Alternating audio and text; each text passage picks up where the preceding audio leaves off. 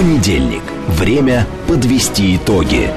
Главный редактор радиостанции «Говорит Москва» Роман Бабаян вместе с вами обсудит и проанализирует главные события прошедшей недели, их причины и последствия. Вспомним, что было, узнаем, что будет.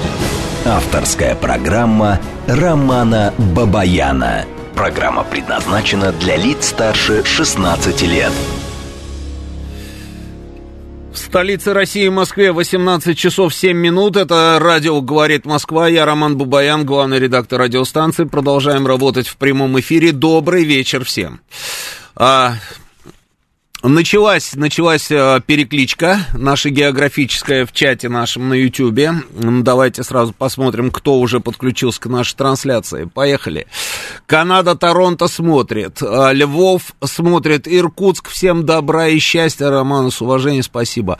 Э, добрый вечер, Казахстан, Щучинск, Ялта, Тагил, Кропоткин, Дмитров, Иванова, Тбилиси, Рига, Соединенные Штаты, Свердловская область, Владимир Владимир, Оскол, Владикавказ, Париж на связи, Оренбург, а, Ярославль, Нижний Новгород, Суходольск, Десногорск, Беларусь, Севастополь, Гондурас, это, конечно, замечательно, а, Раменское, привет из Таганрога, Москва, Рублевское шоссе, Уганда, Уганда? Уганда, Омск, Крым, Кишинев, а, Алтай, Алмат, Моста, Дубай, Электросталь, Тульская, улица Тухачевского, Прекрасная, Ивантеевка, Нефтекамск, э, Новороссийск, Астрахань, прекрасно, э, еще раз Алма-Ата, Усть-Лабинск, прекрасно, тоже Усть-Лабинск, Дерипаски, привет.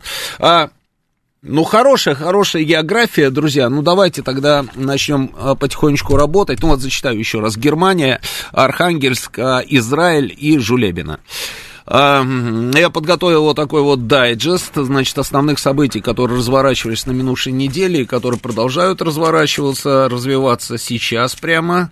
А, соответственно, я сейчас напомню про эти события, а потом мы с вами на некоторых из них остановимся более подробно и обменяемся а, мнениями. Итак, повестка по призыву в российскую армию будет считаться полученной с момента размещения в личном кабинете военнослужащего.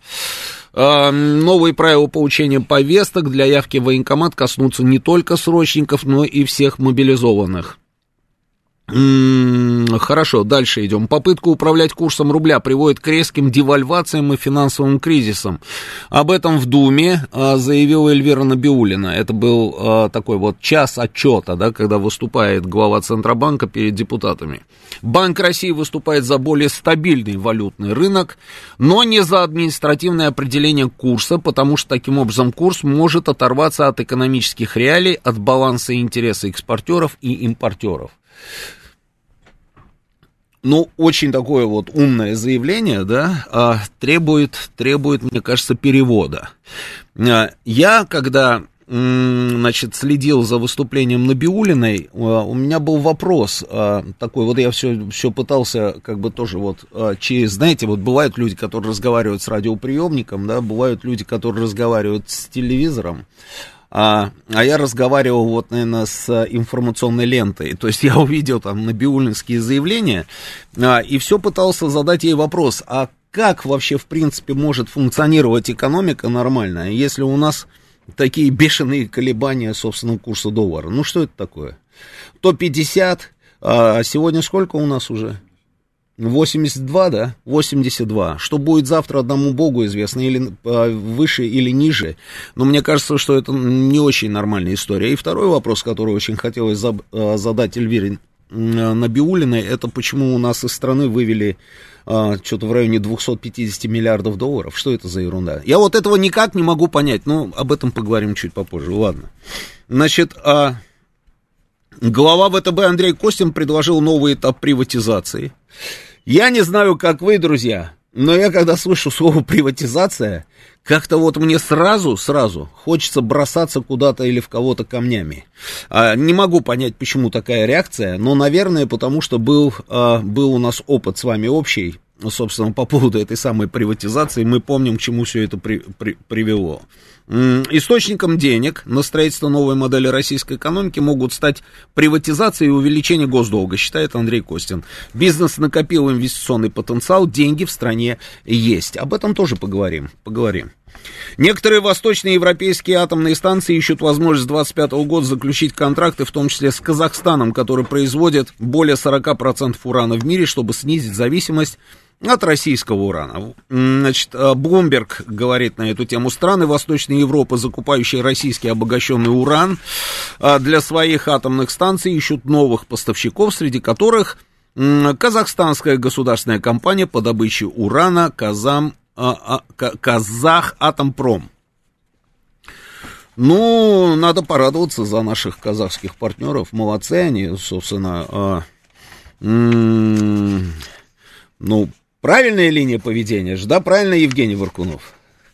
А, немножечко странно, конечно, звучит эта новость. Я видел продолжение этой темы, что Казахстан на самом деле не может покрыть а, весь вот этот вот, а, собственно, запрос на уран. Но, тем не менее, он же не отказывается, он готов попробовать. Президент Путин напомнил, что при подготовке бюджета на текущий год правительство исходило из ожидаемого снижения ВВП на 2,9% в прошлом году и на 0,8% в 2023. Цитата. «На фоне позитивной статистики коллеги пересмотрели свои оценки и значительно их улучшили». И вот а, это тоже та самая тема, которую, тот самый вопрос, который я а, задавал информационной ленте. Через информационную ленту Эльвиры Набиулиной. Просто я подумал, что, а, а вот если бы у нас не вывели бы из страны не вывезли бы 250, там даже, по-моему, больше, 250 миллиардов долларов. Каков был бы прогноз? И как изменилась бы цифра этого прогноза? И может быть, вот, собственно, а, там 2,9 в прошлом или 0,8 в 23 году, это все выглядело бы по-другому, наверное. Но у нас 300 с лишним миллиардов вроде бы как зависли где-то там в Европе, эти деньги, они все пытаются, они просыпаются и пытаются придумать, каким образом эти деньги можно конфисковать, для того, чтобы эти деньги вроде бы как отправить Украине на э, какое-то там восстановление, еще на что-то. Потом они не могут их найти, это такие невидимые деньги. Потом они вроде бы снова их находят и говорят, а вот теперь мы должны подумать, как это юридически обставить, а, вот этот вот грабеж. А потом они а, проходят еще какое-то время, и там всякие Урсул фон дер Ляйны там а, выступают и говорят, нет, все-таки вот мы думали-думали и никак не могли найти вот этого самого способа, да. Но, тем не менее, факт в чем? 300 наших там с лишним миллиардов, они зависли там, правильно? За это кто-нибудь ответил, нет? Никто не ответил? Не, наверное, ответили все-таки. Наверное, я просто не заметил этого. Наверное, кто-то же за это ответил. Никто не ответил. И а, не тот же это самый человек, и не тот же этот самый институт, который сегодня вот так вот прям на голубом глазу нам просто рапортует, что еще 250 миллиардов вывезли из страны. Как вывезли из страны? Почему вывезли? Кто разрешил эти переводы? Каким таким волшебным способом эти деньги куда-то уходят? Мне начинают долго рассказывать. Вот знаете, когда задаешь эти вопросы экономисту, ну, нужен рядом переводчик, ну, честное слово, потому что начинают рассказывать, это офшорные какие-то эти самые, это какие-то дивиденды, это какие-то там, я не знаю, прибыль, там еще что-то еще. Да мне абсолютно все равно. Я знаю, что из страны вывезли 250 миллиардов. У нас есть все инструменты для того, чтобы не допускать вы, вы, э, вывоза этого капитала. Не допускать. Офшоры, закройте эти офшоры. Закройте эти лазейки. Что за ерунда? 250 миллиардов? Что купили на эти 250 миллиардов? Вот у меня тоже вопрос. Вывезли эти деньги для чего и куда? Наверное, купили там что-то для, для нас купили, наверное, что-то.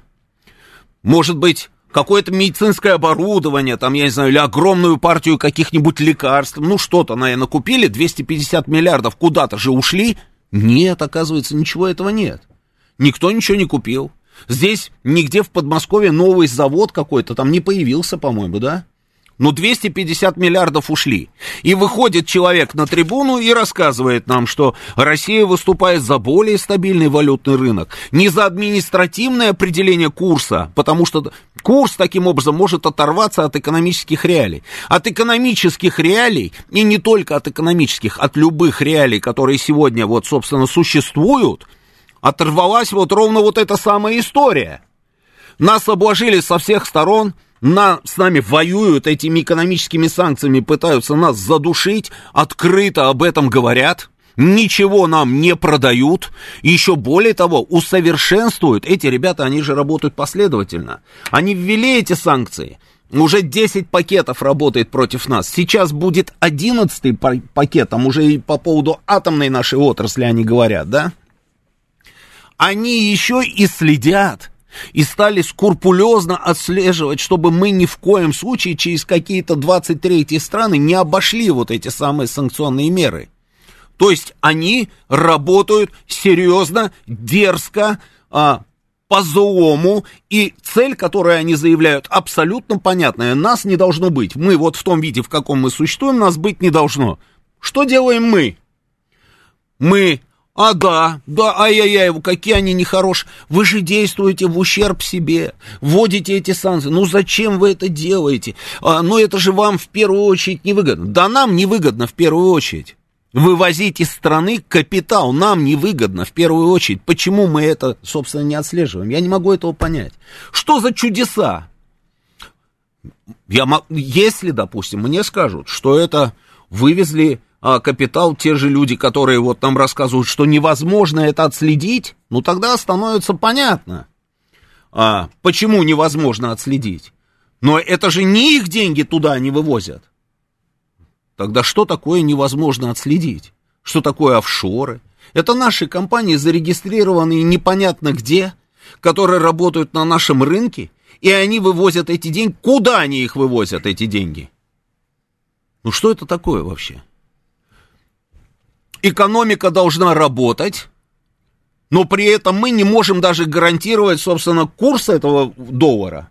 Потом от этого доллара мы отвязываемся или мы не отвязываемся от этого доллара. Я запутался. Мы переходим в расчеты в юане с Китаем, а в рупиях торгуем из-за рубли там с Индией, но при этом опять мы, собственно, держимся за этот доллар. Вот как-то вот а, сами с собой, что ли, никак не можем договориться? Сами с собой не можем договориться. Такое ощущение, что одни идут налево, другие идут направо. Мы так далеко не уйдем.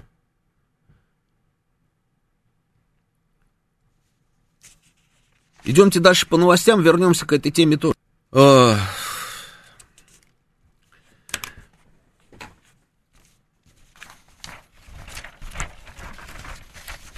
Словакия значит, передала МиГи-29. Все, закончила свою программу по передаче а, истребителей Украине.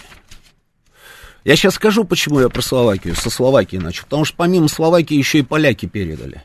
Поляки передали с разрешения Германии те же самые истребители МиГ-29. А, это откуда у немцев, собственно, эти самолеты. А, эти самолеты им достались от ГДР. От той самой страны, которую они просто-напросто ну как это назвать? Аннексировали, да, они ее, захватили. Что они сделали? На основании чего они ее взяли? Просто мы им разрешили, они объединились. Они просто взяли эту страну и все. И вот там была армия в ГДР, как вы понимаете, да. И у этой армии были самолеты, которые поставлял Советский Союз. И эти самолеты остались у ФРГ, уже у объединенной Германии. И эти самолеты они через Польшу передали Украине. Просто невероятная история, да? Вот я причем знаю, что это за самолеты, и я даже знаком с пилотами этих самолетов, не поверите. Однажды я а, был в командировке в Германии с нашим министром обороны. И а, у нас там а, две точки, как говорится, визита было, Кёльн и а, Берлин. И мы из Кёльна перелетели в Берлин, летели на огромном а, этом самом самолете, я не помню, что это, то ли Боинг, то ли Аэробус Гельмута Коля, он тогда был канцлером Германии. Мы летели на этом самолете, вся наша делегация. А самолет сопровождали четыре а, МиГа-29. Они шли два справа, два слева, и мы через иллюминатор их фотографируем. Красота обалденная, они же очень красивые. А, мы прилетели когда в Берлин на военную базу, сидели, они там, значит, накрыли стол, все, пиво, ну, как положено, да, там пиво, рулька, там, что там, вот это самое. И с нами за столом сидели вот эти самые летчики, они прекрасно говорили все на русском, по-русски говорили все вот эти пилоты. И они рассказывали, они мне рассказывали, говорит, слушайте, вообще, а, то, что у нас еще работа осталась, Это просто счастье невероятное. А работа у нас осталась, потому что, а, собственно, вот эти самолеты перешли а, Германии уже объединенная, и там нужно было, чтобы были люди, которые могут управлять этими самолетами. Но, говорит, несмотря на это, говорит, к нам относятся, говорит, как вот как, как, как, ко второму сорту. А поляки передали тоже эти самолеты. Наверное, и те самые, которые сопровождали тогда нас. А, Параллельно с этим, параллельно с этим, значит, и Словакия, и Болгария, и Польша, и Венгрия, значит, они э, заявили о том, что они приостанавливают импорт украинской, украинской сельхозпродукции, которая поступала без пошлин на европейский рынок. Ха-ха-ха. Тоже интересная штука. Дальше идем. А под новые санкции США попали несколько компаний, принадлежащих госкорпорации Росатом, которые занимаются строительством за рубежом центров ядерной науки и технологий. Это вот что касается Америки. Сейчас то же самое мы с вами наблюдаем, собственно, и в Европе. И в Европе. Значит, в Америке тоже продолжается вот эта детективная история а, по поводу утечки, помните, этих документов, о чем мы подробно с вами говорили неделю назад. Ну, они здесь просто, просто, э, ну, уже все, они все вы, выяснили, кто там предатель, они его арестовали. Какой-то, вообще, как это, вот, 21 год какой-то пацан, а, по фамилии а, Тейшейра Дуглас, значит, какой-то младший там офицер, а, значит, а, какого-то разведывательного крыла ВВС Национальной гвардии штата Массачусетс, там, ну и так далее, да. В общем, одним словом, молодой пацан, 20, 21 год, работал где-то в охране на какой-то военной базе. И нам рассказывают на самом высоком уровне, что а, именно он Именно он получил, значит, э, доступ к этой секретной, суперсекретной информации, и он регулярно делился этой информацией на э, площадке в интернете.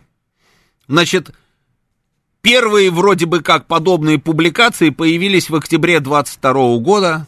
Потом, значит, э, он еще там сбрасывал Выглядело это как? Он опубликовал там что-то, да, и вот эти вот люди, которые там сидели на этой площадке, ему, ой, да ладно, это просто лажа, что тут эту вот ерунду какую-то публикуешь, он, а, не верите, да, ну тогда я вам сейчас докажу, и там хопсы еще очередную партию, там, а, скринов вот этих вот, которые он взял, фотографии просто этих документов, начал опубликовывать, они его взяли.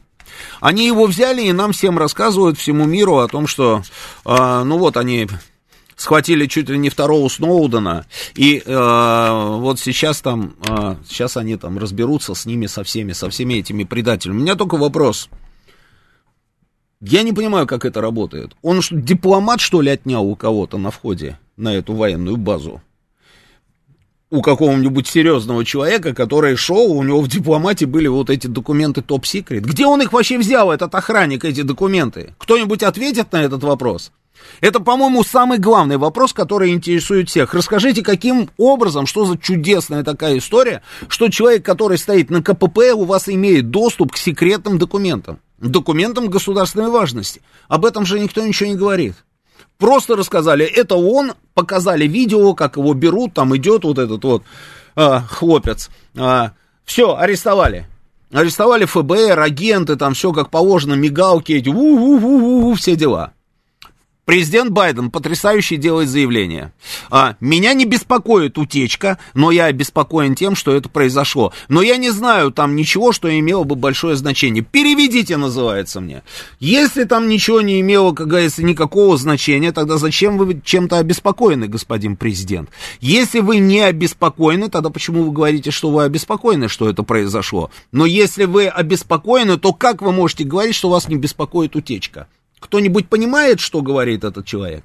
Ну ладно, неважно, в общем, да, его что-то там беспокоит, что-то не беспокоит, там и так далее. Среди этих документов оценка боеготовности украинской армии и карты с позициями ВСУ. Ну, казалось бы, вкусная информация, да, вкусная. Нахождение на территории Украины спецназа стран НАТО. Тоже вкусная информация.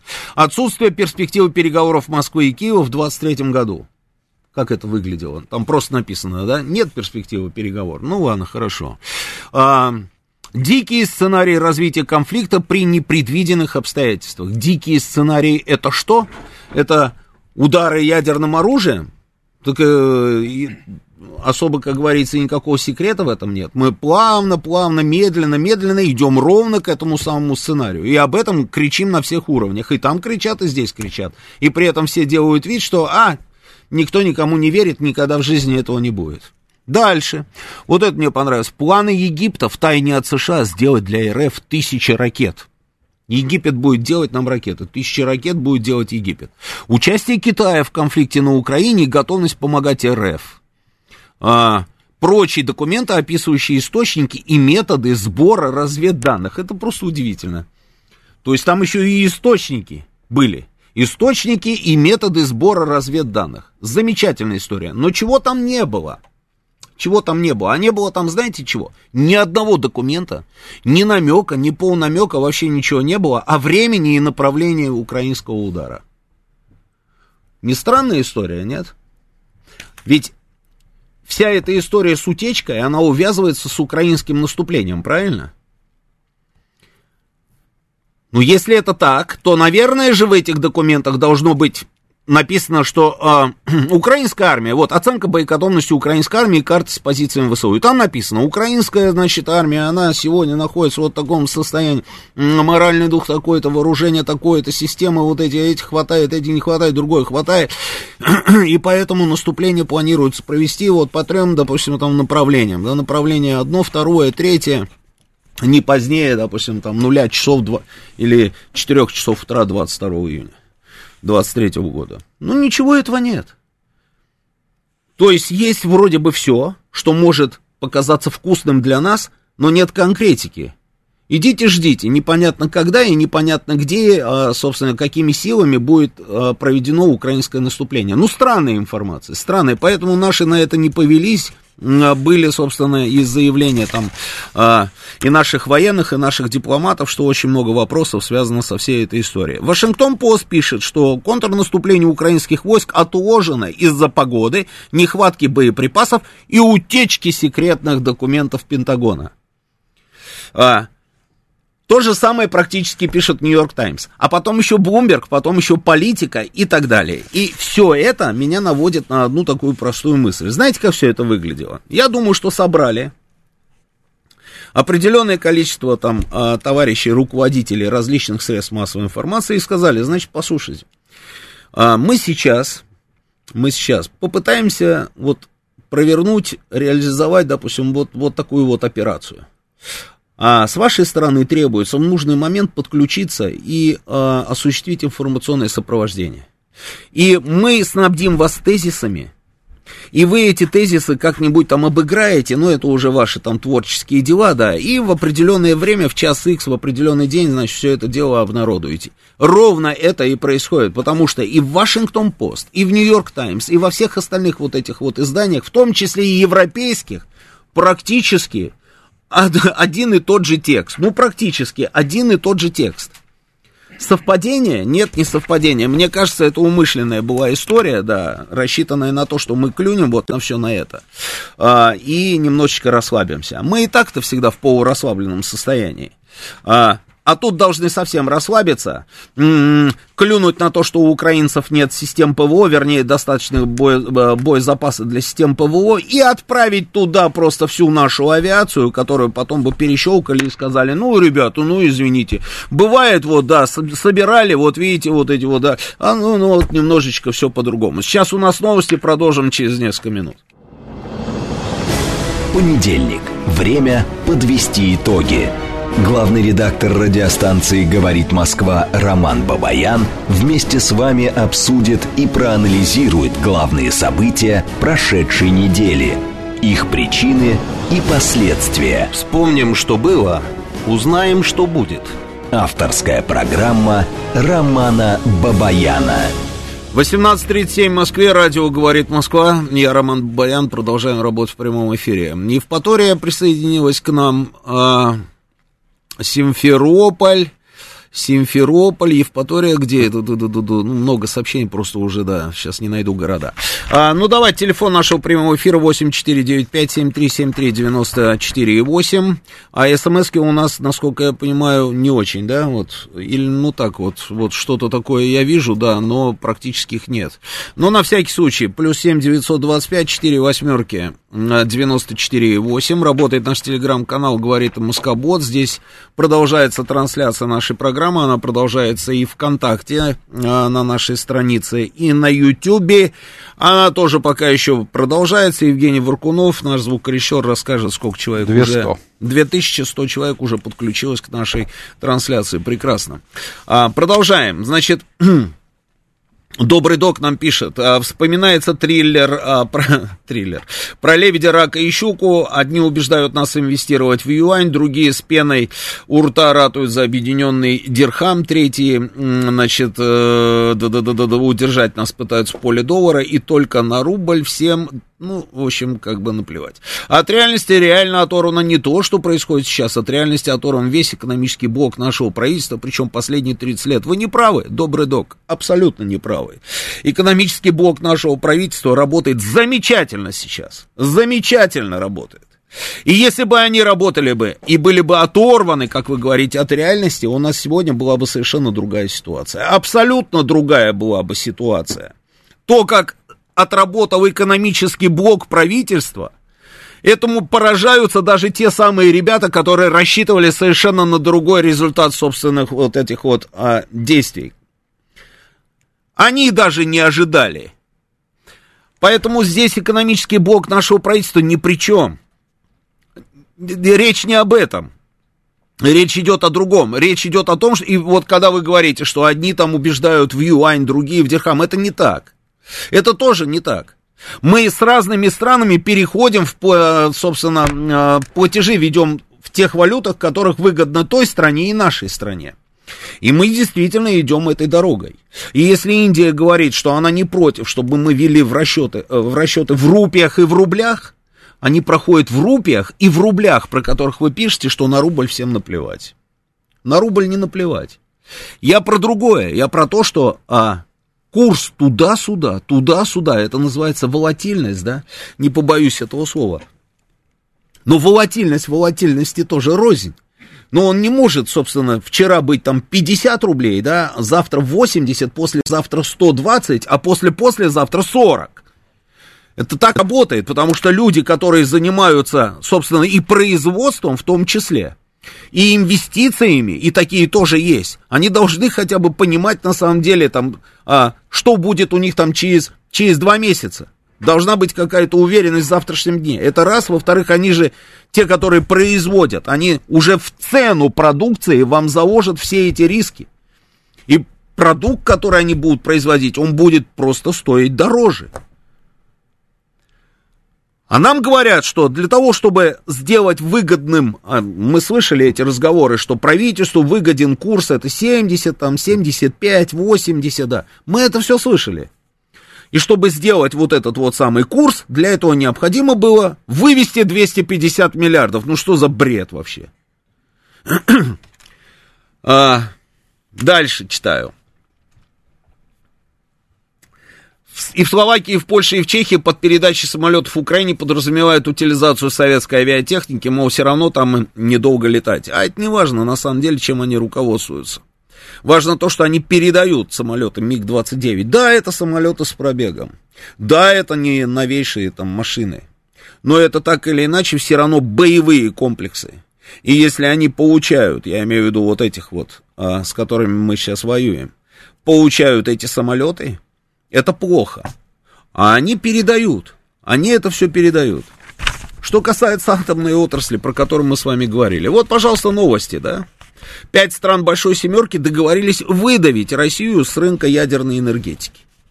А, это следует из заявления на сайте правительства Британии. Значит, британцы вместе с французами, штатами, Канадой, Японией планируют сформировать единые цепочки поставок ядерного топлива. Конкретных планов в документе не приводится, однако сказано, что стороны намерены изолировать Россию так быстро, насколько это возможно. Да надо перестать поставлять им это топливо, вот и все. И мы посмотрим, где они его будут брать, и пускай берут но все время догоняем, понимаете? Вначале они принимают вот такие вот решения, вот они принимают эти решения, а потом мы говорим, ну как же так, ну вот зачем вот это им нужно? Вот сейчас они этот уран будут брать там, я не знаю, у кого-то, а он стоит дороже. А мы, на самом деле, вот много лет с ними сотрудничали, это было взаимовыгодное сотрудничество. Да не надо, забудьте вообще про взаимовыгодное сотрудничество, перестаньте поставлять.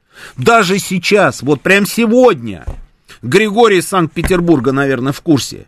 Из Хельсинки самолетами перевозим мы вот это ядерное топливо. Наше российское топливо везем потребителям. Зачем мы пере... Из Хельсинки, из Финляндии, которая уже забор строить начала на границе с Россией. В НАТО вступила 1200 километров, но это не мешает этим финам горячим перебрасывать ядерное топливо тем, кому нужно, а мы продаем. Да не продавайте! Ну не продавайте, пускай они идут там, собственно, и попробуют эти твелы переделать.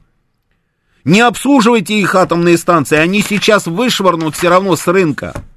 Ну нет никаких сомнений, вышвырнут с рынка. Ну нет же, мы ждем, пока они это сделают, а мы такие скажем, ах, это, ну как они могли? Ну и все. Так сами это сделайте. Ну нет сейчас вот этих правил в этом мире, не существует. Они же не буксуют, правильно? Они нарушат сейчас все договоры, которые есть у Росатома на обслуживание, на строительство, на поставку топлива. Они все нарушат. Если они нарушат, ну давайте сами нарушите первую, в первую, как говорится, сделайте первый, первый шаг этот. Нет, ждем. И дождемся обязательно. Я думаю, что очень скоро дождемся.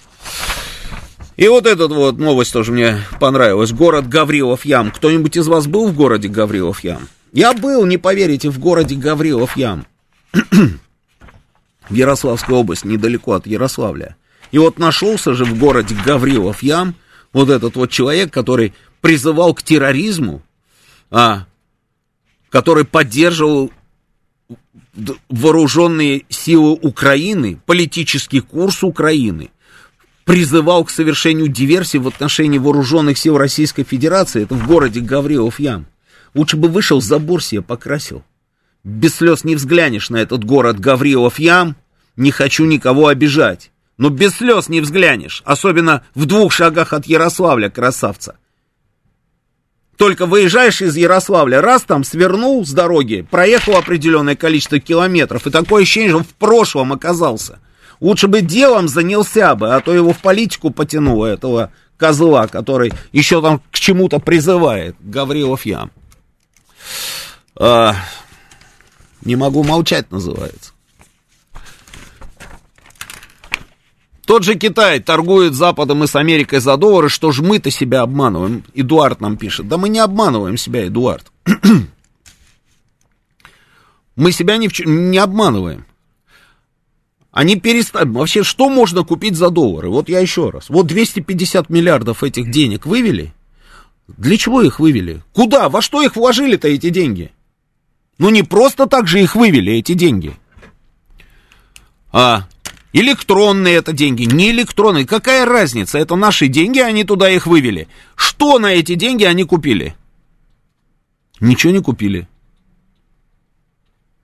И это все после того, как, собственно, мы держали эти деньги в разных кубышках. Нам долго рассказывали, что это выгодно. На всякий случай, если вдруг что-то произойдет, у нас часть денег там, часть здесь, часть здесь, часть тут, да. И что-то еще на территории своей собственной страны. В итоге 300 с лишним миллиардов мы потеряли. Сейчас 250 туда и ушло.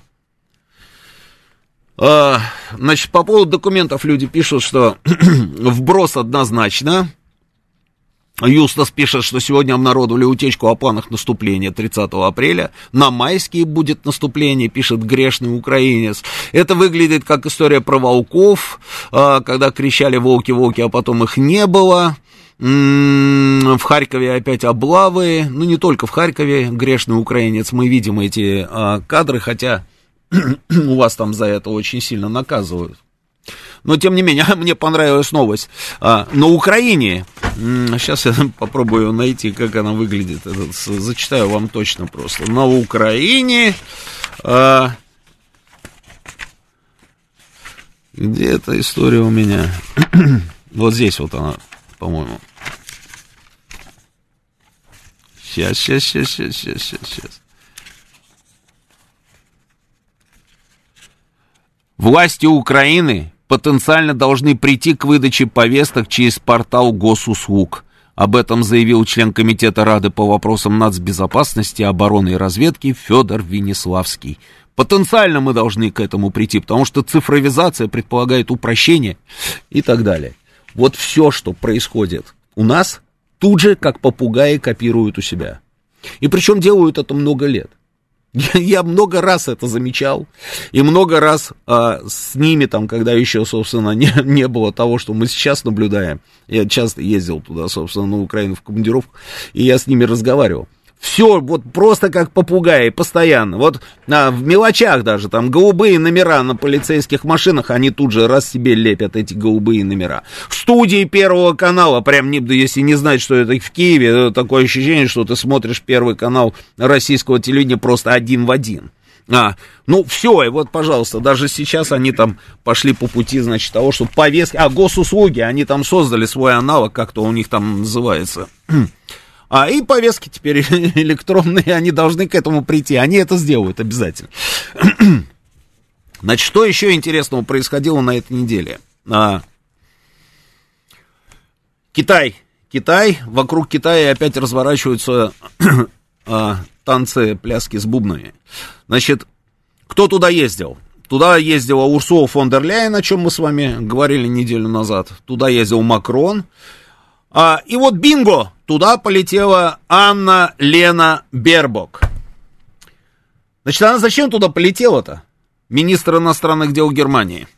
Она прилетела, значит, в Китай и начала Китаю рассказывать о том, что э, вы должны изменить свою позицию. То есть это удивительно. Это, то есть Урсула фон дер Ляйен оттуда улетела.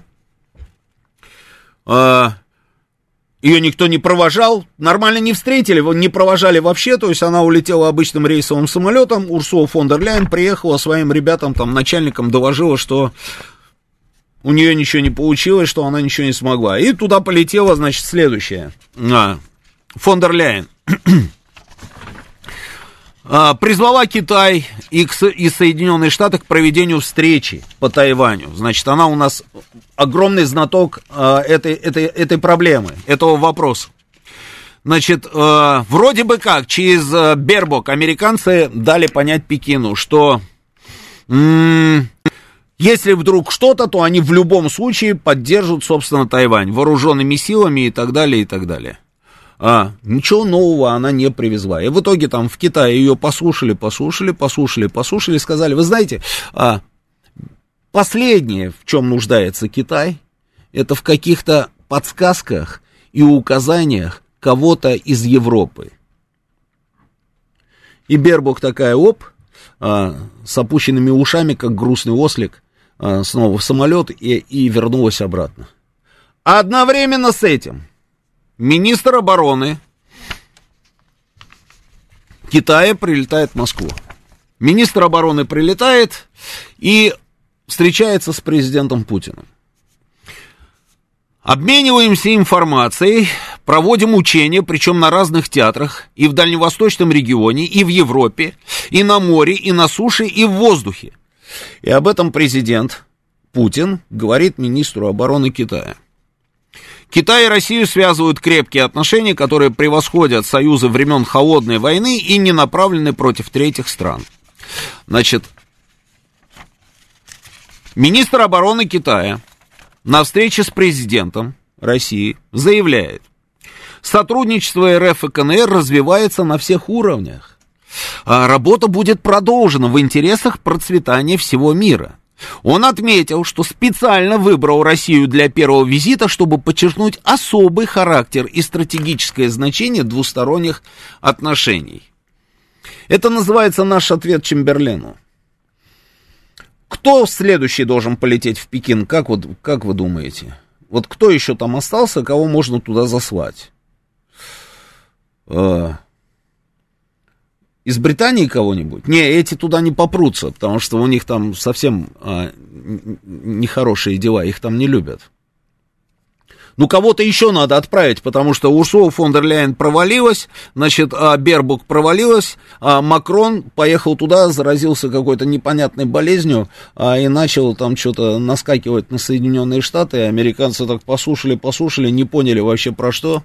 А, им говорит этот француз а, и думают, как бы его сейчас наказать а, по попе какой-нибудь плеткой. Пока вроде бы особо, особо так, особо там ничего такого не происходит, но что-то, что-то произойдет обязательно.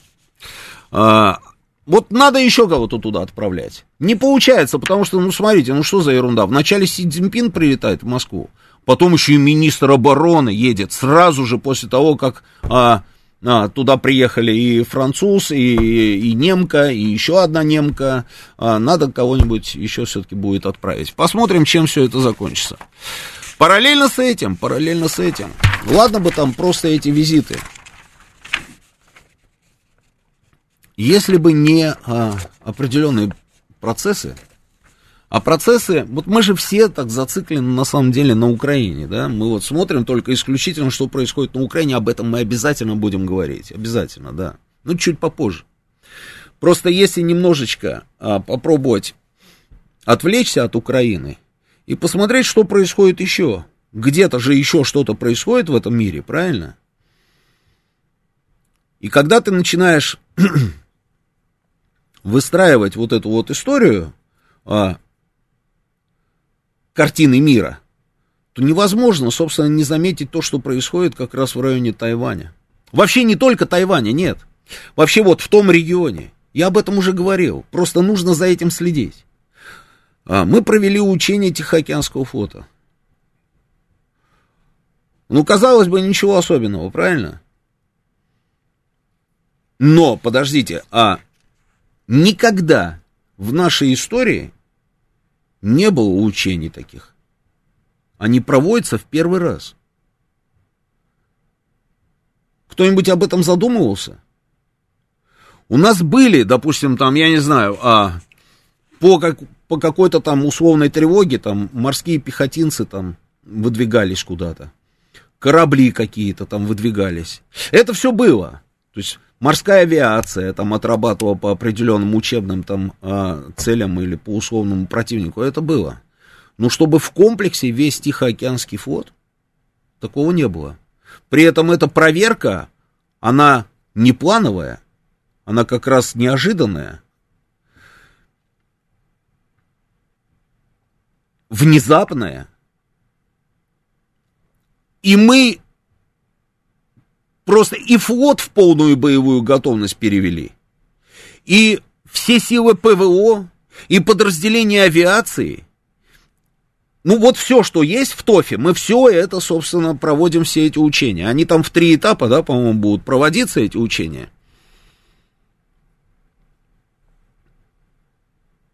Почему это происходит? Просто так? Мне кажется, это не просто так. Визит Си Цзиньпина сюда. Заявление о вот этих вот западных товарищей, что Китай готовится к боевым действиям, к войне. Они же прям так и сказали, Китай готовится к войне. А заявление Кремля о том, что у нас стратегическое, стратегическое взаимодействие с Пекином. Заявление Пекина, что мы стратегически, собственно, а, взаимодействуем с Россией и дальше будем взаимодействовать с Россией. А, вроде бы как в утечке о том, что какие-то системы вооружения и еще что-то Китай там перебрасывает нам, и при этом это все делает как-то там по-хитрому, пытается все это преподнести как а, гражданская какая-то техника, там гражданские грузы, но тем не менее, да, вроде бы как а, что-то там нам поставляет. Параллельно с этим мы проводим такого рода учения в Тихоокеанском регионе. А там одновременно с этим есть блок с той стороны, да, Соединенные Штаты, что там Британия, Австралия, как он там называется, Аукус, да, Аукус, там не сегодня, а завтра они там а, подключат к этому процессу, обязательно подключат к этому процессу Японию, а об этом я вам тоже говорил. Посмотрите, что происходит в Японии. Японцы отказались уже от сил самообороны, у них теперь вооруженные силы. Японцы в своей доктрине, на секундочку, прописали, что они будут решать вопрос с оккупированными, с оккупированными Курильскими островами, а в том числе они подразумевают, что они будут решать эту проблему не только мирным способом, но и военным тоже. Почему бы и не попытаться, понимаете, да? Дальше, дальше в этом списке появится Сахалин. Ждем, пока у них прописано только Курилы. Обязательно появится и Сахалин. Они получают американские системы и американские ракеты, на секундочку, томагавки на свою территорию. Американцы разворачивают дополнительные системы противоракетной обороны на территории Японии. Параллельно с этим, чуть-чуть в сторону мы с вами смотрим, и оп, бинго, что у нас там? У нас там Южная Корея. Южная Корея увеличивает присутствие на своей территории американских подразделений, американских систем. А еще чуть-чуть в сторону смотрим, а там Северная Корея, там вообще все замечательно. Что происходит в Северной Корее, никто толком не знает, но при этом все очень сильно подозревают, что у Северной Кореи есть уже баллистические ракеты, что Северная Корея создает несколько уже, собственно, а, как это называется, несколько, несколько точек, откуда они могут наносить удары по своим потенциальным противникам. Пошла информация, что они могут даже достать до Соединенных Штатов. Это же вот, это все из, это информация из открытых источников, в том числе и из их источников. Они же сами пишут о том, что Северная Корея на сегодняшний день это просто опасно, это очень опасно. Японцы почему попросили, собственно, чтобы обезопасить себя? Южная Корея почему попросила увеличить присутствие, чтобы обезопасить себя? Там сколько они, пять дней не могли, да, созвониться, да, с Северной Кореей? Они все время в подвешенном состоянии. То есть это Северная Корея. А Китай? А что происходит у нас с Китаем? Мы вот все с вами говорим о том, что Китай там экономически мощная страна, то ли первая, то ли вторая и т.д. А что с военной точки зрения представляет собой Китай? У нас же как-то все это, знаете, да, умещал, я вижу, еще у меня 30 секунд до новостей. У нас же все время сидит в голове, что а, в военной точке зрения Китай, конечно, ядерная держава, но ядерный потенциал небольшой по сравнению с нашим и с американским. А какой ядерный потенциал у Китая? Кто-нибудь толком знает? Никто не знает, какой ядерный потенциал у Китая. Почему? Потому что Китай, наблюдая за тем, что происходит в этом мире, вводит дополнительные отряды а, шахтно-пусковых установок, разворачивает на своей территории в разных, на, на секундочку, а, районах страны. Он рассказывает о том, что он провел успешные испытания гиперзвуковой ракеты, а американцы параллельно рассказывают, что они не смогли провести успешные испыта- испытания гиперзвука, у них его нет. Понимаете, какая штука? И это все в Азиатско-Тихоокеанском регионе. Это все просто так, как вы думаете? Во что-нибудь это может вылиться? Вот интересная история. Ну, тоже как-то тревожно. Сейчас у нас новости. Продолжим через несколько минут. Понедельник. Время подвести итоги. Главный редактор радиостанции «Говорит Москва» Роман Бабаян вместе с вами обсудит и проанализирует главные события прошедшей недели, их причины и последствия. Вспомним, что было, узнаем, что будет. Авторская программа Романа Бабаяна. Программа предназначена для лиц старше 16 лет. 19.06 в Москве, это радио «Говорит Москва», я Роман Бабаян, продолжаем работать э, в прямом эфире.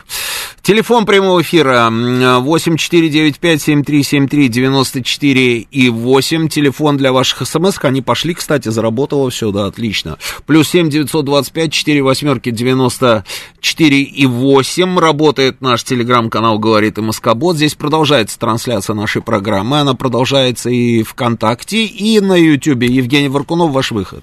3100. 3100? Угу, 3100. Давайте поактивнее, друзья, поактивнее, поактивнее. 3100, это хорошо, но могло быть лучше.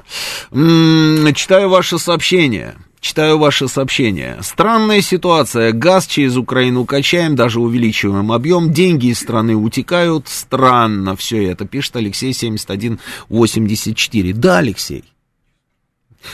А, Олегович нам пишет, Роман, добрый вечер. Я перестал окончательно воспринимать такую страну, как Украина, после обстрела в день Пасхи. А, нет а, такой страны. Я с вами согласен. Это, это, я, мне даже сказать нечего. Люди пришли в церковь, а, это праздник, а они ракетами стреляют. Ну, ну, ну что тут скажешь? Если вы меня спросите, удивило меня это, конечно, нет. Я же говорил, что это, это, это бесы. Это обязательно вернется. Они обязательно получат обратку не от нас. Они ее как-то получат, эту обратку. Это обязательно. Это просто не, не бывает по-другому. Быть не может по-другому.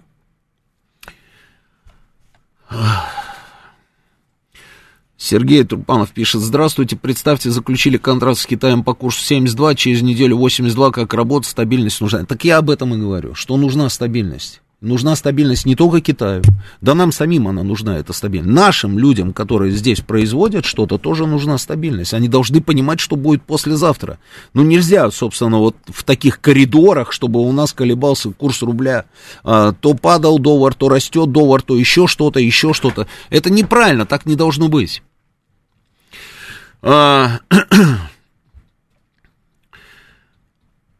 рубль летает туда-сюда по 30%, экономический блок ни при чем. Ага, пишет нам Павел. А экономический блок ни при чем. Это работа Центробанка.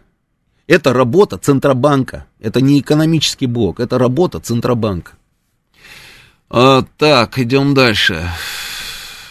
Санкции это, конечно, плохо, на мой взгляд, Запад способствует успеху России в СВО и экономике, ведь если не ввели санкции при открытии нашей экономики, ее мобилизовать и остановить отток капитала было бы невозможным, пишет Адам а, или Адам. Дальше, значит, ну, много сообщений, друзья. Значит, смотрите, все Тихоокеанский регион, я все вот туда, я вот все про это. 167 боевых кораблей и судов обеспечения в том числе 12 подводных лодок. Представляете, что это за армада, да? Идем дальше. 89 самолетов, вертолетов. А, свыше 25 тысяч военнослужащих. В настоящее время, значит, сформирована группировка в дальней морской зоне – и она осуществляет переход в южную часть Охотского моря с выполнением задач боевого маневрирования и вскрытия подводной обстановки. Отработаны вопросы обеспечения боевой устойчивости ракетных подводных лодок стратегического назначения и готовности к применению оружия. А, начали проведение тактического учения по противовоздушной обороне. Вот это все просто так? Ну, слушайте, мне кажется, просто так этого просто быть не может. Если мы с вами говорим, что нам нужна поддержка Китая на украинском направлении, то, наверное, нужна Китаю наша поддержка а, в том регионе. И мы демонстрируем эту поддержку. Мы эту поддержку демонстрируем. И это совсем не просто так. Вопрос. Здесь мнения разделились. А нужна ли нам, э, нужна ли Китаю наша помощь как э, с точки зрения военной мощи? Или Китай самодостаточен? У него, вот я же сам говорил, сверхзвук они провели испытания успешно, у него ракетно-ядерный потенциал есть, у него военно-морской флот очень хороший, а в последнее время так вообще замечательный. А, прям нон-стоп они эти корабли а, ставят на боевое дежурство, там с верфи у них уходит один, второй, третий, мы видим эти сообщения, видим. А, они с экономической точки зрения, они самодостаточные, они все вот делают на своей территории там и так далее. Вот, а зачем им Россия? Спрашивает Евгений Варкунов. Ну, давайте мы у вас спросим, как вы считаете? Давайте вот я проведу голосование. А Китаю необходима Россия как военный союзник. В случае, если будет противостояние с Америкой из-за Тайваня там или еще из-за чего-нибудь, там не сойдутся, э, я не знаю, в, э, в своих мнениях по глобальному изменению климата, неважно. В случае конфликта с Соединенными Штатами им нужна наша помощь с военной точки зрения. Если да, то ваш телефон 8495 134 21 35. Нужна. Если не нужна, и Китай сам справится спокойно там с Америкой, с какой-нибудь Британией, там Австралия, еще там кто-то там, Новая Зеландия, не сегодня-завтра, там эта страна эльфов а, подтянется, еще кто-то, Южная Корея, все, и он один там все это сможет, как говорится, с ними разобраться, да. Но если вы считаете, что это так, то ваш телефон 8495 134 21 36. Если вы считаете, что на самом деле все это мелочевка, и на все на это не надо обращать внимание, ни на какие телодвижения там э, Северной Кореи, Японии, Америки, там Китая, наши там учения, там, ну, это все ерунда, и не стоит, как говорится, отвлекаться, а, то ваш телефон 8495 134 2137. Давайте попробуем проголосовать. Запустили мы голосование. Идем дальше. Идем дальше. Значит, Что касается ситуации на Украине. А,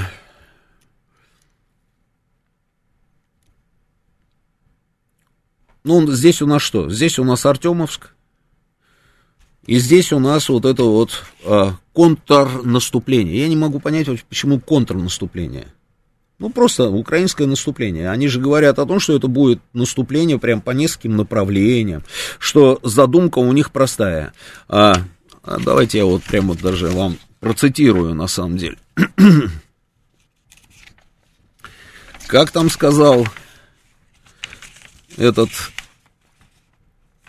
Сейчас. Да, вот, вот, вот. Это их посол в Британии, человек по фамилии Пристайка, значит, который говорит, что, значит, главное для них это, что русские должны уйти с их земель, поэтому мы должны сражаться до последнего из них или, к сожалению, до последнего из нас. А, отвечая на вопрос о потерях украинских войск, значит, Пристайка говорит, что изначально решение заключалось в том, чтобы не оглашать потери среди военных до конца войны. По окончанию войны мы озвучим все данные. И я думаю, что это будет ужасная цифра.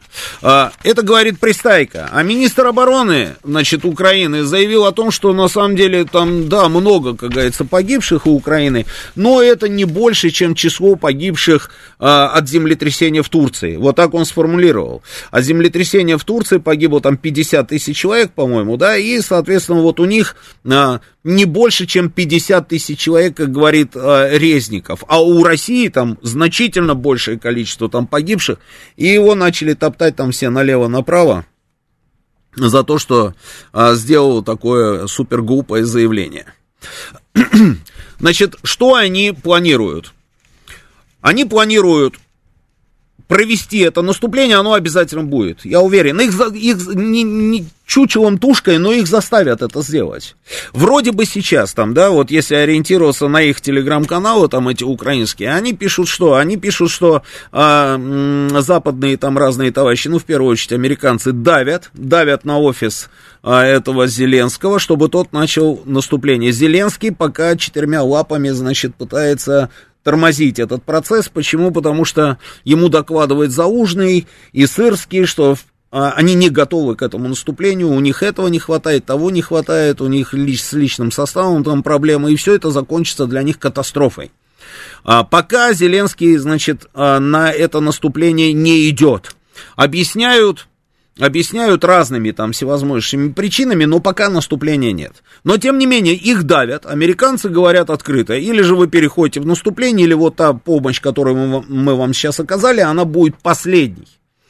А, больше мы вам денег не дадим, мы вам больше не дадим там еще чего-то, еще чего-то, вы должны пойти в наступление. Вроде бы как, пошла информация даже, что американцы там ему намекнули, что, старичок, или ты идешь в наступление, а, или же мы включаем проект «Преемник».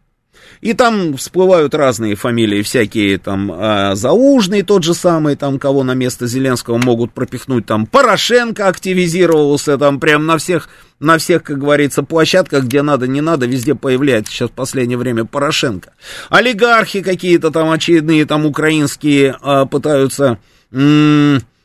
в течение это самое попасть там, да, и а, заявляют о том, что политические какие-то силы там, они, партии новые там скоро, а, значит, появятся на Украине, они готовы их финансировать. То есть пытаются страховаться, там тоже понимают, да, что, а, что вот у Зеленского такая ситуация, да, и не сегодня, а завтра Зеленского может не быть. Не в физическом плане, хотя, знаете, может быть и, и в этом плане тоже, не знаю. Но вместо Зеленского может появиться кто-то другой, и поэтому нужно подстраховаться, то есть не держать яйца в одной корзине, и там всегда так, да, вспоминаем «Слугу народа», да, вот этот вот фильм. Расклад какой? Расклад, что все-таки это наступление произойдет, и что они должны получить? Значит, это должен быть такой, как они говорят, молниеносный удар, напор мощнейшей группировки, а, и где-то они должны прорвать нашу оборону они прорвут нашу оборону, значит, в эти бреши они туда, значит, ринутся, там закрепятся на этих позициях. Это будет восприниматься, собственно, как успех. Желательно, чтобы это было вот по тем направлениям, которые им нужны, чтобы отрезать сухопутный там а, коридор на Крым. Это все мы с вами знаем, да. Если этого не произойдет, то а, ну тогда все, они же сами об этом и пишут, что украинская армия просто может получить сокрушительное поражение, а, и это а, приведет к необратимым последствиям, про которые я только что говорил. Ну, я не знаю, почему они необратимы, но необратимые последствия, что Зеленского не будет. Ну, возьмут вместо Зеленского, посадят там того же самого Порошенко или еще кого-нибудь. А, но, тем не менее, там вот ровно об этом сейчас больше всего и говорят.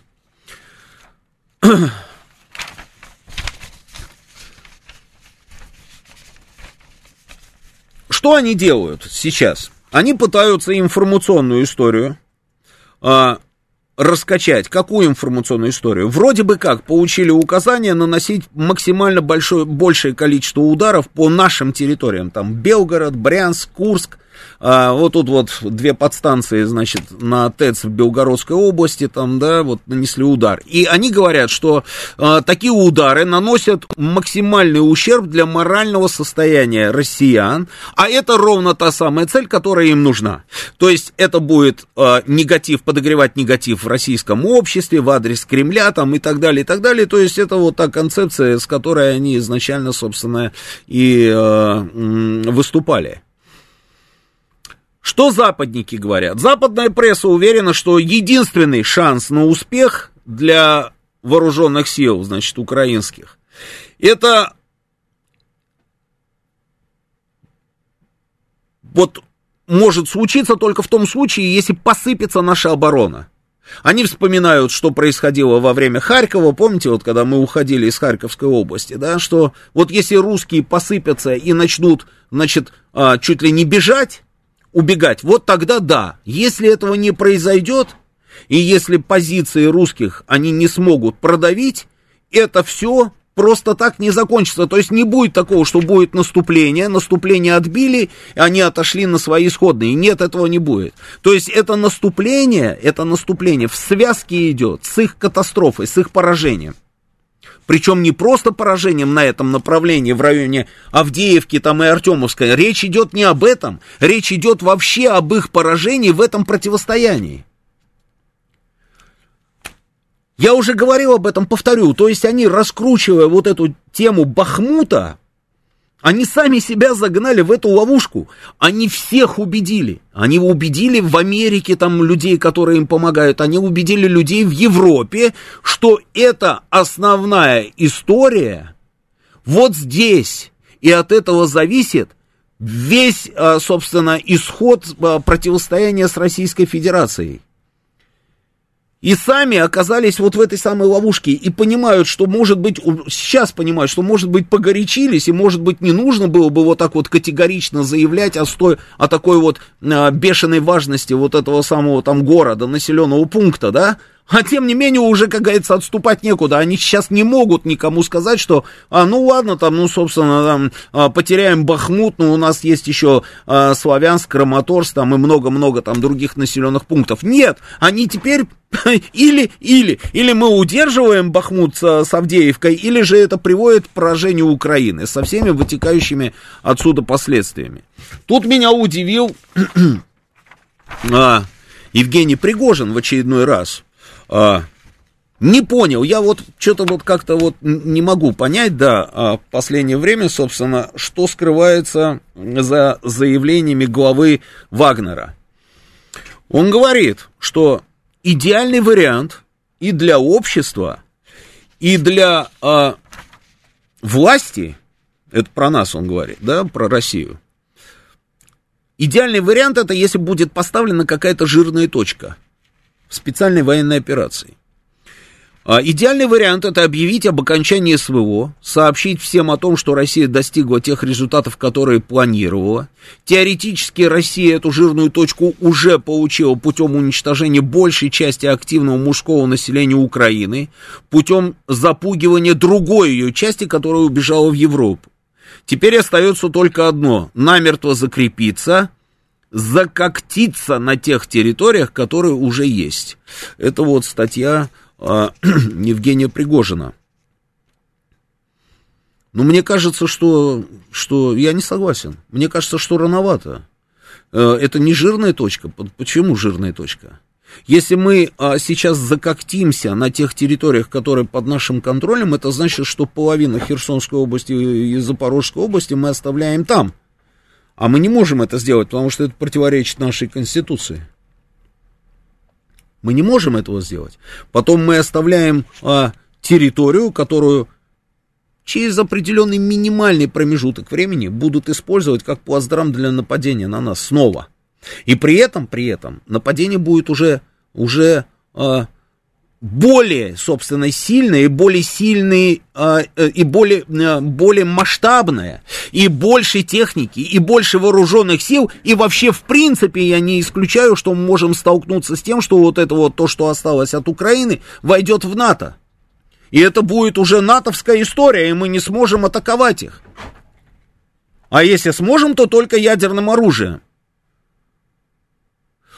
А, поэтому я немножечко вот не пойму, на самом деле, вот это вот заявление, может быть, я чего-то не, не понимаю, но я не согласен. А вообще, вообще, вот а, хочется еще, знаете, вот о чем вот с вами поговорить, может быть, я действительно чего-то не понимаю. Мне кажется, мне кажется, что мы все никак не можем определиться, что нам нужно. У вас нет этого ощущения? Есть это ощущение, да? А,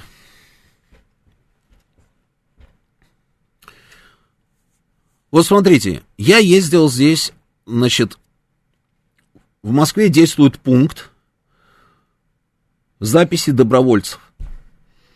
То есть, если человек принимает решение добровольно поехать в зону специальной военной операции, он приезжает на улицу Яблочкова, записывается и убывает в зону СВО. Я туда поехал. Я поехал, встретился там с военком Москвы, с Максимом Локтевым, полковником. И он меня провел по этому центру, я посмотрел, как это работает. Мне просто было интересно посмотреть, как это организовано, посмотреть на людей, которые приходят туда, посмотреть, сколько вообще, в принципе, этих людей туда приходит. Ну, все было интересно, то есть... А, когда предоставили мне такую возможность, я, конечно же, сразу же согласился и поехал. Как это все работает? Замечательно. А, я почему, почему об этом говорю? Вот именно начинаю с того, как это работает. Вот вся история с мобилизацией. Вы помните, сколько у нас было вот этих вот подводных камней, да? А сколько у нас оказалось всевозможных проблем в тот момент, когда у нас шла мобилизация. И как у нас работали военкоматы, мы тоже помним, да? Вот прошло считанное количество времени. Ну, немного месяцев прошло с, той, с, с того момента. А, принимается решение открыть пункт записи добровольцев. Ты приезжаешь туда, заходишь. На входе стоят волонтеры. Я просто вот рассказываю подробно. На входе стоят волонтеры.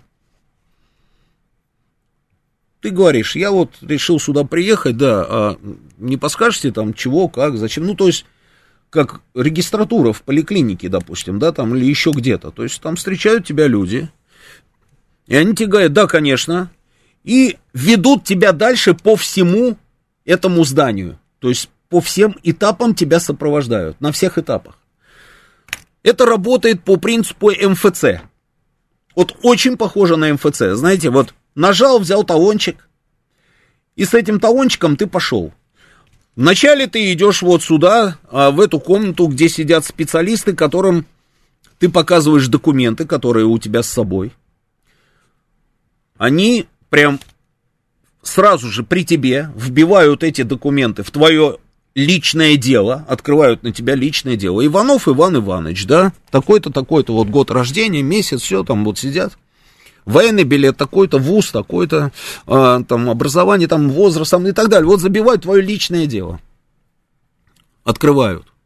Много специалистов сидит. Э, и ты, как только высвечивается номер твоего талончика, ты туда идешь. Потом врачи потом работники военкоматов, потом а, представители банков. Потому что представители банков, я объясню, а, тебе же будут платить деньги, денежное удовольствие. Есть люди, у которых есть карточки, они говорят, вот, пожалуйста, моя карточка, вот реквизиты, вот сюда, собственно, нужно эти деньги перечислить. А есть люди, у которых этих карточек нет. При тебе сразу открывают тебе счет в банке, реквизиты у тебя появляются, и туда перечислять тебе будут эти деньги. Сразу же, моментально, это все делается очень быстро. Представители военкоматов, ты садишься и говоришь, вот я задавал вопросы, да, там, а, Локтеву, да, Максиму, я говорю, ну вот, допустим, вот человек, у него ВУЗ, вот ВУЗ, он, по ВУЗу он, к примеру, там, а, связист, стратосферная связь, а на самом деле у него навыков связиста нет, так случилось просто, что он после института там оказался связистом по ВУЗу, который зафиксирован в военном билете. Но в срочную, допустим, этот человек служил там а, в авиационных войсках, и он прекрасно, собственно, готов а, проявить все свои навыки в качестве механика группы авиационного вооружения. И что меня порадовало? Нет вот этого тупого зацикливания на твоем ВУСе. Ну нет, да, то есть а ты говоришь, у меня есть навыки, а, там, я прекрасно стреляю. Или же я был снайпером. Там, или я вот э, был там, я не знаю, я был тан танкистом, водителем, там и так далее, и так далее. И я вот готов, да, вот э, учитывается в первую очередь именно это. И тебя не по твоему этому вусу, а именно по твоим вот этим вот всем делам. Психологический отбор идет. Я спрашиваю, ну подождите, а, а кто-то же должен следить за тем, чтобы люди были не просто здоровы, а чтобы они были еще и психологически здоровы, потому что он получит руки оружие и завтра может расстрелять товарищей. Там работают психологи. Да, я вижу. Дают тесты. Я видел эти тесты, они отвечают на эти тесты. Там интересные такие вопросы, их много, да. Они отвечают на эти тесты, потом профессионалы сидят, собственно, принимают решения. Сейчас у нас новости, а, продолжу через несколько минут. Понедельник. Время подвести итоги. Главный редактор радиостанции «Говорит Москва» Роман Бабаян вместе с вами обсудит и проанализирует главные события прошедшей недели, их причины и последствия. Вспомним, что было – Узнаем, что будет. Авторская программа Романа Бабаяна. 19.37 в Москве, это радио «Говорит Москва», продолжаем работать в прямом эфире. Телефон прямого эфира 8495-7373-94-8, телефон для ваших смс-ок плюс 7 925 4 восьмерки 94 А, работает телеграм-канал «Говорит МСК Бот», продолжается трансляция, здесь. Продолжается трансляция нашей программы и на нашей странице ВКонтакте, и на а, Ютьюбе она тоже, а, собственно, продолжается, и сейчас сколько человек? 3375. 3375 человек, хорошо. А, ну, давайте вот у нашего голосования, давайте мы его остановим, да. Я спрашивал, как вы думаете, нужен ли Китаю а, союзник в виде России, в случае, если он будет, а, ну, в военном плане, если он будет выяснять отношения там а, с американцами и, и же с ними. Если вы считаете, что да, а, то, значит, телефон был 21.35, да? 21.35. Да, итак, 71% позвонивших, проголосовавших считает, что да, Китаю, несмотря на то, что у него и, э, и с экономикой все хорошо, Евгений Варкунов, это вам ответ. Вы сомневались в этом, вот, получите. И с экономикой все хорошо, и самодостаточен, и с военной мощью у него нормальный гиперзвук, они провели испытания успешные, и тем не менее 71% наших э, слушателей проголосовал за то, что мы нужны китайцам в качестве военного союзника. Ну так вот, значит, дальше я вот про этот центр. А, Сотрудники военкомата, значит, э, с тобой разговаривают, психологи, собственно, проводят тестирование, врачи, врачи осматривают, если нужен какой-то более, как говорится, тщательный медицинский осмотр, то ты получаешь направление в медицинское учреждение, уезжаешь туда, потом на следующий день, там, или через сколько-то там дней, после того, как пройдешь обследование, возвращаешься обратно в этот пункт, после этого подписываешь контракт, и а, потом тебя отправляют, собственно, в воинскую часть. Работает замечательно. Все работает хорошо. Я, а, когда я там был, значит, мы тоже взяли талончик, я был 167-й. 167 это значит, что 167 человек в тот момент к тому часу уже были, собственно, внутри, да, 167 человек. А, я так понимаю, что у нас подобные пункты будут а, появляться сейчас и в регионах, не только в Москве, но Москва, как обычно, там впереди планеты всей, да, то есть впереди всей России. А, и в регионах тоже. Условия. Условия по службе по контракту. Знаете, я начал подсчитывать, да? Люди разные. Вот еще про людей я хотел сказать. Люди разные. Там я про возраст. В основном, в основном, это все-таки люди, а, ну, где-то, наверное, от 35 до 40. Вот где-то вот эта возрастная категория.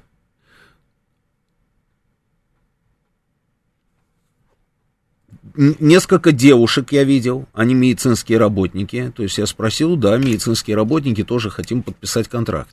Условия по контракту, я вот там лежат, значит, э, наглядная агитация, да, такая, да. Э, и я взял, значит, полистал. Там помимо денежного удовольствия, помимо денежного удовольствия, это там вилочка, ну так в среднем это где-то 204 тысячи, да. Помимо этих денег тебе сразу еще а, идет доплата 75 тысяч рублей от московских организаций различных, плюс еще там в районе вот 100 тысяч, я точно не, э, не помню, врать не буду, но вот в районе 100 это от э, доплаты от Собянина, от Москвы, еще э, плюс много-много преференций для детей, для тебя э, рабочее место сохраняется, дети учатся, э, бюджет там и так далее. То есть вот такие вот условия. А, желающие есть. Я не знаю, сколько их будет, то есть центр, как говорится, только начал работать. Ну вот на тот момент, когда я был, было 167 человек, мы были где-то в районе часа дня. То есть к часу дня 167 человек уже прошли. Оттуда же прямо на автобусы сажают людей на заднем дворе, да, там сажают людей в автобусы, и они выезжают уже в воинские части. Зал ожидания, где можно с семьей, собственно, сидеть, ждать, прощаться, там все, там э, родные, близкие вместе с тобой. А если э, там предусмотрено еще и там этот, столовая, то есть люди же там несколько часов могут да, ждать собственного а, автобуса на отправку. Соответственно, чтобы не голодали, бесплатно кормят. Ну вот как-то все вот как-то вот на нас не похоже даже, понимаете, вот кто-то так вот заморочился очень сильно, да, а, посмотрел, где какие у нас были вот эти вот подводные, как говорится, камни, где мы буксовали, где у нас там что не дорабатывало, вот попытались все это дело так вот проанализировать, и вот вам, пожалуйста, центр. Метод одного окна. Вот так вот просто. Раз, раз, раз, раз, раз, раз, раз, раз, раз. Каждый принимает решение для себя. Если ты принял это решение, максимально удобно это сделать. Но интересно, что еду я туда, по Дмитровскому шоссе. С Дмитровского шоссе я сворачиваю, чтобы выехать на Яблочково. И прям вот на углу, да, это Добролюбова, по-моему, да, у нас улица, да, вот она пересекается с Дмитровским шоссе. А, комплекс зданий, и перед этим комплексом зданий стоят флагштоки. На этих флагштоках висят флаги. И первый флаг, который я вижу, это флаг Словакии. Вы помните, я начинал с чего, да? Словакия закончила передачу а, самолетов МиГ-29 Украине. А до этого Словакия что только не передала Украине. Ну вот что только не передали они Украине. Первый флаг, который висит на этом флагштоке, флаг Словакии. Ну, можно предположить, можно предположить. Я когда увидел, да, ну, думаю, ну, что же это такое-то, ну, что за ерунда, да, ну, вот в словакский флаг, идите по Братиславе, пройдитесь и найдите где-нибудь висящий российский флаг. Ну, вы можете себе это представить? Я не могу себе этого представить, не найдете вы российский флаг. Если только на территории нашего посольства где-нибудь в глубине двора – у нас, пожалуйста, висит флаг Словакии. Я еще проехали, просто это первое, что я увидел. Мы проехали по-быстрому, а я еще не разглядел, какие там остальные флаги. Увидел там турецкие, там еще какие-то. А, ну что это такое? Наш флаг снимают на чемпионатах мира а, в Польше. Наш флаг снимают на чемпионатах мира, там где-то в прибалтийских странах чемпионат мира по хоккею. На чемпионате там каком-то по шашкам сняли. Где-то там а, в Страсбурге сняли российский флаг. Где-то МОК требует, чтобы убрали вообще российский флаг и везде вывешивали там флаги какого-то там Олимпийского комитета там и так далее, и так далее. То есть что только не делают с нашим флагом, при этом в Москве, пожалуйста, висит флаг Словакии. А до этого что у нас было с вами в Петербурге? А в Петербурге у нас с вами была вот та история, которую обсуждал весь интернет. Таврический дворец в двух шагах от Смольного. Я там был несколько раз в этом Таврическом дворце, как раз на заседании Межпарламентской ассамблеи СНГ. Там висел флаг Украины. Перед входом в Таврический дворец висел флаг Украины. В зале в зале. Сцена, на сцене стоят флаги, в том числе и флаг Украины. Ну вот вы мне объясните, может я действительно чего-то не понимаю? Как такое может быть? Ну, я просто задаюсь этим вопросом. Как такое может быть? Идите, попробуйте, найдите в Киеве или в Харькове российский флаг. Ну, это же невозможно. Но нам начали объяснять. Нам начали рассказывать, что нет, подождите, вы не понимаете, это официальная, официальная штаб-квартира Межпарламентской ассамблеи СНГ. Украина вроде бы как, она вот в СНГ там не состоит, но при этом она там э, членствует в этой организации, в каком-то там совете, официально она из этого, значит, совета не вышла. Да и что? И чего? И поэтому там должен висеть украинский флаг. И на сцене выходят люди выступать, и их не смущает, что за ними стоит флаг страны, которая убивает наших солдат сейчас? Ну как такое может быть? Я, я вот не понимаю. И опять начинаются эти разговоры. Не надо уподобляться. Да почему не надо уподобляться? Ну кто ответит мне на вопрос, почему не надо уподобляться? Ну что это за ерунда? Эта страна враг на сегодняшний день, они убивают наших людей. Они готовы уничтожить нас всех. И они об этом говорят, что они ведут войну на уничтожение. На уничтожение. Нас висит флаг. Потом парень там какой-то, вот я видел это видео, значит, а, из нашей радикальной такой политической, а, ну, лимоновцы бывшие, как они, национал-большевики называются, да? Да, вот он перелез через забор, снял, значит, этот самый флаг. Но это он снял его здесь. Это, это его был позыв. На улице он его снял. А в зале-то флаг остался. И нам рассказывают. Нам рассказывают, что он остался потому что потому. Это точно так же, как нам рассказывают про то, что у нас, оказывается, там а, в РУДН можно проводить Дни Украины. Да вы все спятили, что ли, уже окончательно? Какие Дни Украины проводить в РУДН? Идите проведите Дни России, там, я не знаю, где-нибудь в университете Шевченко. Что за сумасшествие? И вот когда на это на все смотришь, я выяснил, что за организация на самом деле вот на с Дмитровского, пересечения Дмитровского с Добролюбовым. Я выяснил, что это за организация, мне просто было интересно, почему там вдруг, собственно, висит флаг Словакии. Там наверняка еще какой-нибудь флаг висит. Сейчас я вам скажу, что это за организация.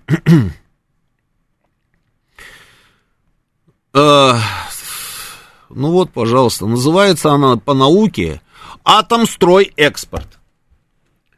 Я понимаю, Атомстрой экспорт, уважаемая организация, это как раз Минатом, это как раз то, о чем мы с вами говорили в самом начале программы. Я вам говорю, мы вернемся сейчас к этому. Обязательно нас оттуда попрут, закроют, разорвут все контракты. Атомстройэкспорт. Почему там флаг Словакии висит? Потому что в свое время Атомстройэкспорт построил атомную станцию. Бинго, конечно же, в Словакии. Да, они построили атомную станцию. А в городе, как он там называется, Мах, Маховец, по-моему, да, в Маховце, да? Евгений Варкунов. По-моему, Мах... пробейте, могу ошибаться. И поэтому, да, вот присутствует, собственно, а, эта организация на территории Словакии, поэтому там висит этот флаг. Нет. Ну нет же. Не надо, чтобы там висел этот флаг. А поезжайте в этот самый город, где атомная станция, которую вы построили, и посмотрите, на ней вообще хоть осталось хоть какое-нибудь упоминание о России, о том, что Россия построила эту станцию, что Россия там еще что-то сделала там для а, атомной энергетики там Словакии. Да вы ничего этого не увидите, там сплошные вражины. Это люди, которые в, от, в открытую нам говорят, что они враги. Так, вот атомная станция. Маховец, все правильно. Все, ой, какой я молодец. Они, они просто, они ведут с нами войну. Они всю свою армию, которая осталась в этой самой Словакии, готовы передать Украине для того, чтобы убили максимальное количество наших ребят. Мы почему-то размахиваем этими флагами на улицах Москвы. И ладно бы это был бы единичный случай. Я уверен, что это Просто на каждом шагу мы это сейчас найдем. На каждом шагу найдем. Почему это происходит? И вот мне кажется, вот мы возвращаемся к тому, там, опять с чего я начинал. Мне кажется, что мы должны определиться. Слушайте, давайте уже определимся. Или мы действительно, на, как говорится, разрываем все, что у нас было с этим темным прошлым, и начинаем жить в дне сегодняшнем, понимая, что в этом дне сегодняшнем мы окружены врагами, готовыми нас уничтожить. Или же мы а, воспринимаем все происходящее как временную историю, в надежде, что мы, ну не сегодня, завтра с ними помиримся. И вот от того, что у нас именно вот это, да, ровно так и есть. Вот ровно так и есть. Вот именно от того, что мы никак не можем определиться, я когда говорю про мы, это я даже не про себя, и не про Евгения Варкунова. Это не про вас с вами, не про Анну, не про Сергея Алексеевича, не про Григория Санкт-Петербурга, там, не про, не про Адама и так далее. Я говорю про людей, которые работают высоко-высоко. Я говорю про них, это от них зависит. Они должны четко понимать, это, это начало нового, нового этапа в, в жизни, собственно, России. Или же это так себе, так вот временная какая-то история, да, а дальше, ну, пос, попробуем договориться. И вот когда есть надежды вот на этот самый договорничок, вот ровно так и будет выглядеть. И тогда будут объявлять, объяснять, почему у нас в Петербурге в столице э, второй северной какой там Пальмире, не Пальмире, да, у нас висит украинский флаг.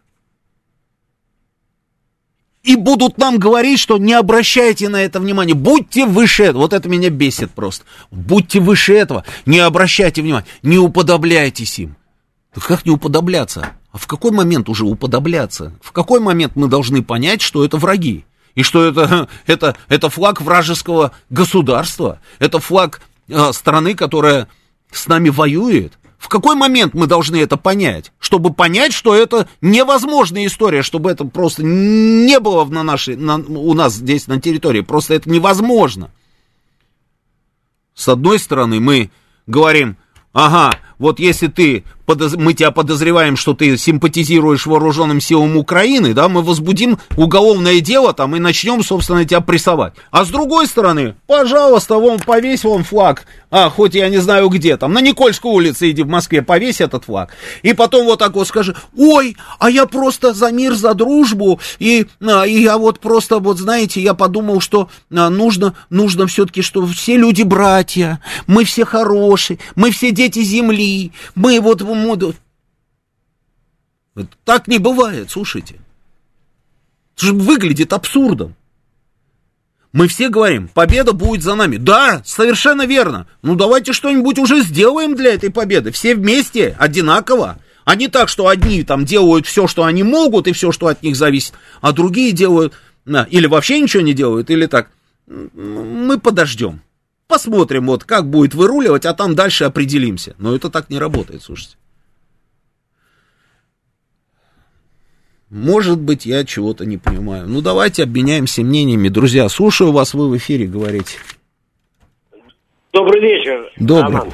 Вот я не пойму одну вещь. Я как бы уже пожилой человек, у меня там, может быть, пару извилин осталось. Ну как можно победить атомную страну? Вот это я не пойму понять. Они что, хотят атомную войну? Нет, они не хотят атомной войны, объясню. Они как раз рассчитывают на то, что а, вот этой самой атомной войны не будет.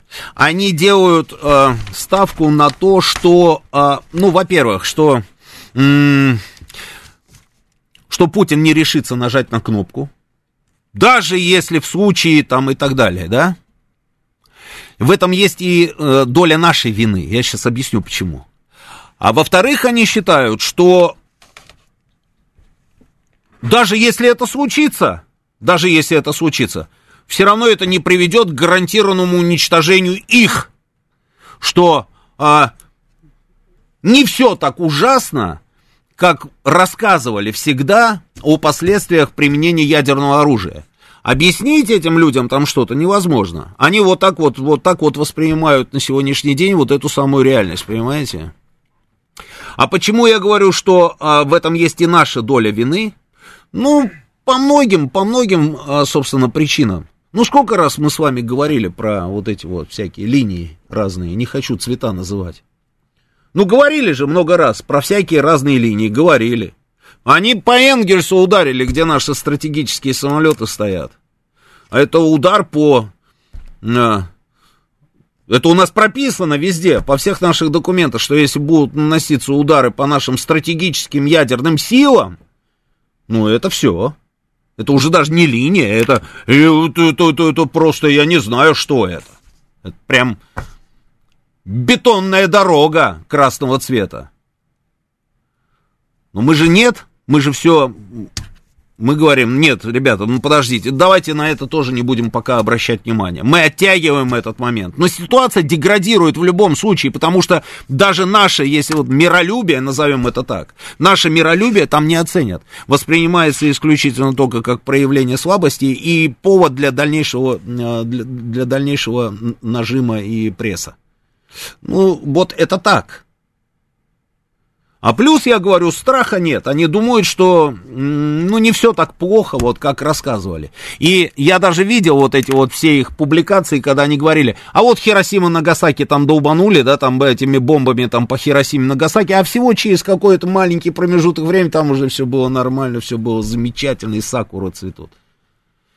Следующий звонок. Слушаю вас, говорите вы в эфире. Оп, сорвался. Сергей Алексеевич, здравия желаю. Да что ж такое, давай перезагрузите мне машину эту, шайтан-машину. Что-то у нас случилось а, с, со звонками. Сейчас мы перегрузим все это, да, я пока почитаю ваше сообщение. вот так. Давайте на, да, на самый свежий. Лидеры западных стран не боятся ядерных ударов, они отсидятся, отсидятся в бункерах, пишет нам Сергей. Чиновник Бегу вроде человек нашего президента, значит, и к нему адресован этот вопрос по флагу, и, как всегда, мы хотим казаться для всех хорошими, а по мне нас надо бояться а, и плохо спать. Куда улетает сообщение? И плохо спать. Да мне, я адресую этот вопрос всем подряд. Бегов, не бегов, какая разница? Я хочу, объясните мне. А, вот я не понимаю, объясните, имею право. Имею право, значит, потребовать объяснений, попросить объяснений, как угодно. Объясните, как такое может быть. И мне объясняют, я же знаю эту позицию, я же с нее начал. Официальная позиция заключается в том, что Украина, разорвав все на свете, еще начали они э, этот процесс много лет назад, оказывается, еще как-то она там числится. А ну-ка, пробей, вот Украина и СНГ, статус. Э, она там кем-то еще числится. И вот так как она кем-то еще числится, поэтому, собственно, там и присутствует ее флаг. Но это все отмазки какие-то непонятные. И звонки мне дайте. Здравия желаю, Сергей Алексеевич, говорите. Здравия желаю, Роман. Здравствуйте. Мне остается только к вам присоединиться к этим вопросам, почему вот эти все флаги в Словакии, там Украины висят тут, и добавить к этому 10 же апреля была там, какая она там, с две- это, 13 годовщина гибели польского этого Ту-154 под Смоленском. М. Так и что? Они сюда оружие шлют, наемников шлют, проклинают Россию, то есть все. Ну и чего, опять запустили, опять поливают нас грязью. Слушай, ну, ну слушайте, ну пора уже это прекратить, ну сказать, слушайте, вы обнаглели совсем уже. Уже все установлено, документы подписаны уже несколько лет, там с самого начала, первый год трагедии, все подписали, все равно грязью поливают, а мы их извольте сюда приезжать.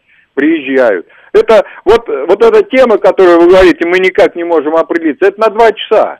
Мы ни в чем не можем определиться и не определяемся в главном. Россия-то по какому пути должна идти? Отсюда все вопросы-то. Какая модель экономики должна быть в связи с этим? Нету, одни вопросы. Ну да. Ну да, вопросы есть, да. Что касается, собственно, вот этой всей истории, там, с их самолетом, там, с этим памятником. Когда они только-только, да, я вижу, да, когда они только-только приняли решение там сносить все памятники нашим а, воинам, да, погибшим там при освобождении Варшавы и вообще всей этой Польши, ну тогда же задавали вопросы, слушайте, а зачем нам вот этот вот памятник здесь? И что мы услышали? Не надо уподобляться. Я бы вообще запретил бы вот это словосочетание. Вот в сегодняшних условиях я бы это запретил. Не надо уподобляться. Что значит не надо уподобляться? То, что вы этого не сделали, а, это кто-то оценил? Да нет. Это, за это кто-то сказал спасибо? Да тоже нет. Они очень сильно испугались, когда туда трактора подъехали. Вы помните, был такой момент, когда к этому мемориалу подъехали трактора? Когда они начали снос памятника, а, какого-то очередного памятника в Варшаве, подъехали трактора, несколько тракторов. Они уже тогда заголосили, испугались. Ну мы же все время с ними церемонимся. Действительно, не надо уподобляться. А памятник кому? Чего? Зачем? Для кого?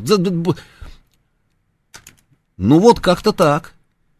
Все равно ничего хорошего в наш адрес мы не услышим. Все равно будут говорить, что мы там едим младенцев по утрам. Ну не надо уподобляться.